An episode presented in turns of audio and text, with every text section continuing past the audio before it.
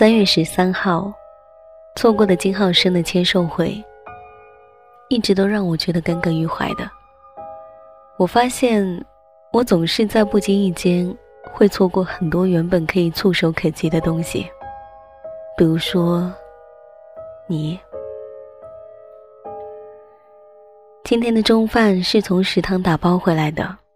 当我嘴里咬着最后一块番茄的时候，终于看完了一本很久之前就看过一遍的书了。是生离的，一个人的欢喜与忧伤。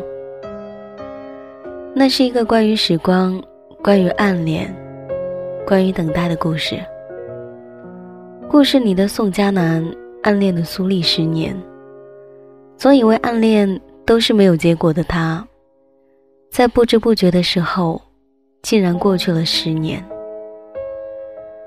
他说，他没有特意的在等待，他只是刚好在这十年里面，没有遇上那个可以让他更加难以忘记的人。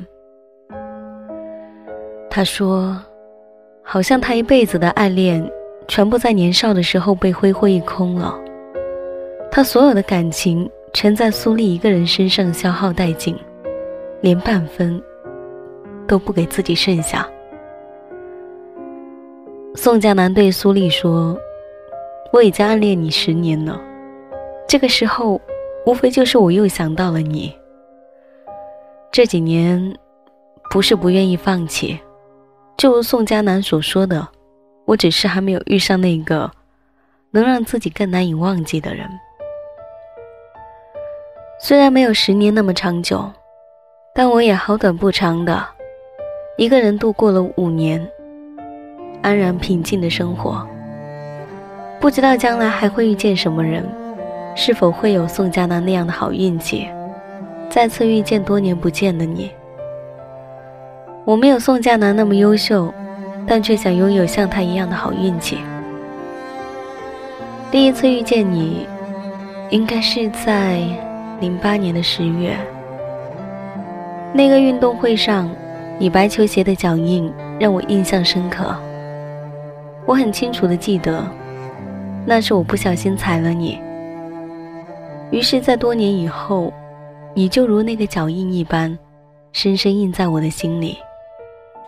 我不知道，你还记不记得？你曾给我一份别人写给你的情书，记忆里的你。紧张地递给我你的手机，请求我帮你打一下情书上所留下的号码。那个时候，我们刚成为同桌不到一周。对于年少的那种喜欢，其实我比你还慌张。可是后来，婉拒了你的请求。至今我还记得，你当时眼光闪烁的表情，有点激动。又带了一点慌张。你后来有没有联系那个女生？我不知道。只记得那一年的夏天，貌似特别的炎热。上课的时候，你总是喜欢把脸朝右，趴在桌子上睡觉。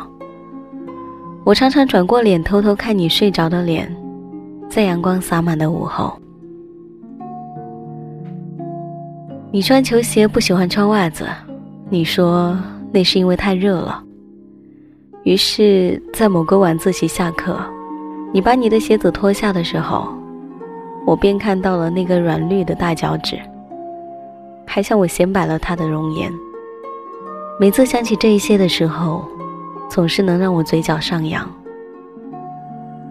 高二的时候，我们有了计算机课，在课间操后，那个时候天气变冷。于是课间操变成了跑步。我因为不能跑步，所以经常给你带课本。那一天，也和往常一样，帮你和另一个男生带了课本。你们跑步结束后，我把书给你的时候，不知道你忽然发什么火，扯过我手中的另一个课本，就狠狠地丢了出去。那一本书，是那个男同学的。我没有问你这样做是为什么。旁边好事的同学开玩笑的说：“那是你不想我拿那么多书，因为太重了。那时我在心里偷偷的想过，你是不是吃他的醋了？我做着自己的梦，心里满心欢喜。你知道，我喜欢看小说，于是你从家里带来的最小说，借了给我。你可能不知道，我在那一本书上留了四个字。我喜欢你，可惜这几个字却留错了地方，因为你告诉我，那几本书是你哥的，你还要还给他。于是你并没有机会看到我间接性的告白。那一刻，心里空落落的，有些许的忧伤。我们后来换了座位，我在最左，而你在最右。但这依旧不影响你让我帮你抄作业这个日常工作。那个时候，我还是语文课代表。我会在你不交作业的时候光明正大的在已上交的名单里心虚的写上你的名字。我度过了愉快而又慌乱的高二。高三的那一年，你没有继续留校，你读书很烂，你爸妈让你去了西安。我后来在人人上知道，你最后进了西安建筑科大，离浙江的杭州一千五百公里。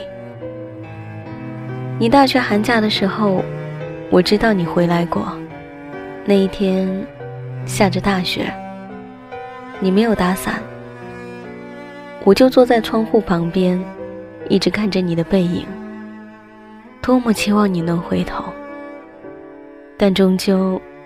你只留给我一个模糊的身影，在那之后，我便没有再见过你。我记得最后一次联系是在二零一二年的六月六号，在 QQ 上，你让我关注了一下你的微博，我发了一个“嗯”，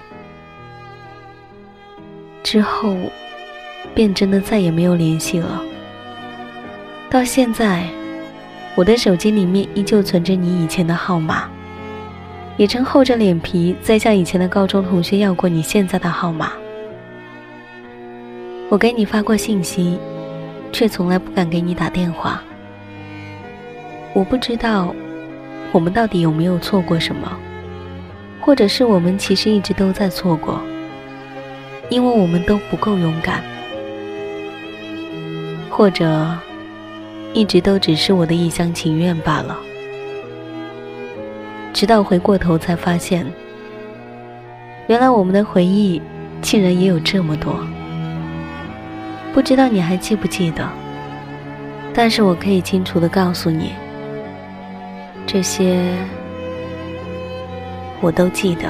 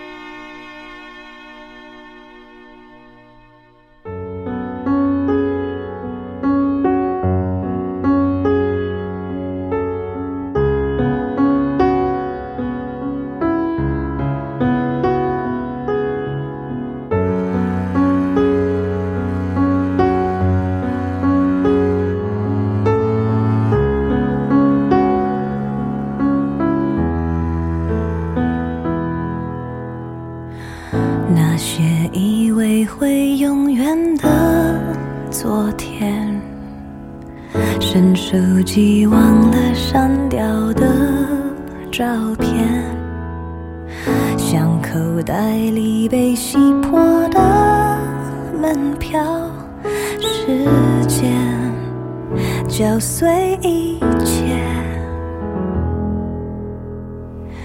就像有时差的两个世界，白天注定无法拥抱。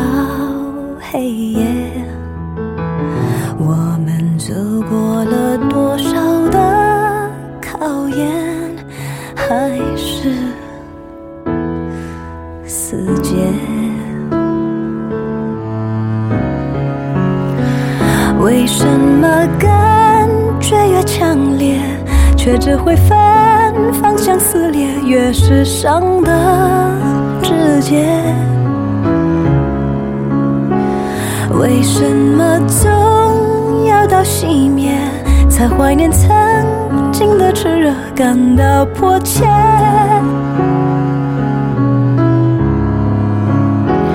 为什么总要到残缺，才怀念相对的完全？发现爱总不对间，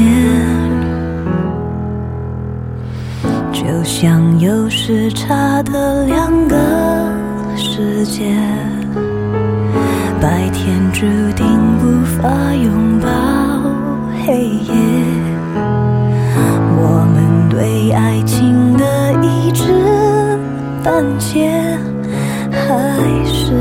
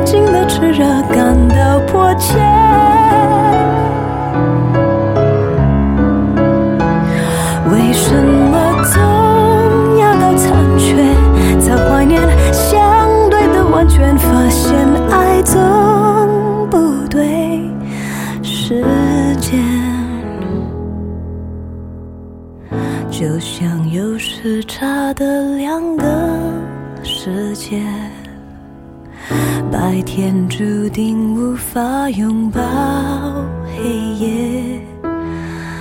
我们对爱情的一知半解还是破灭。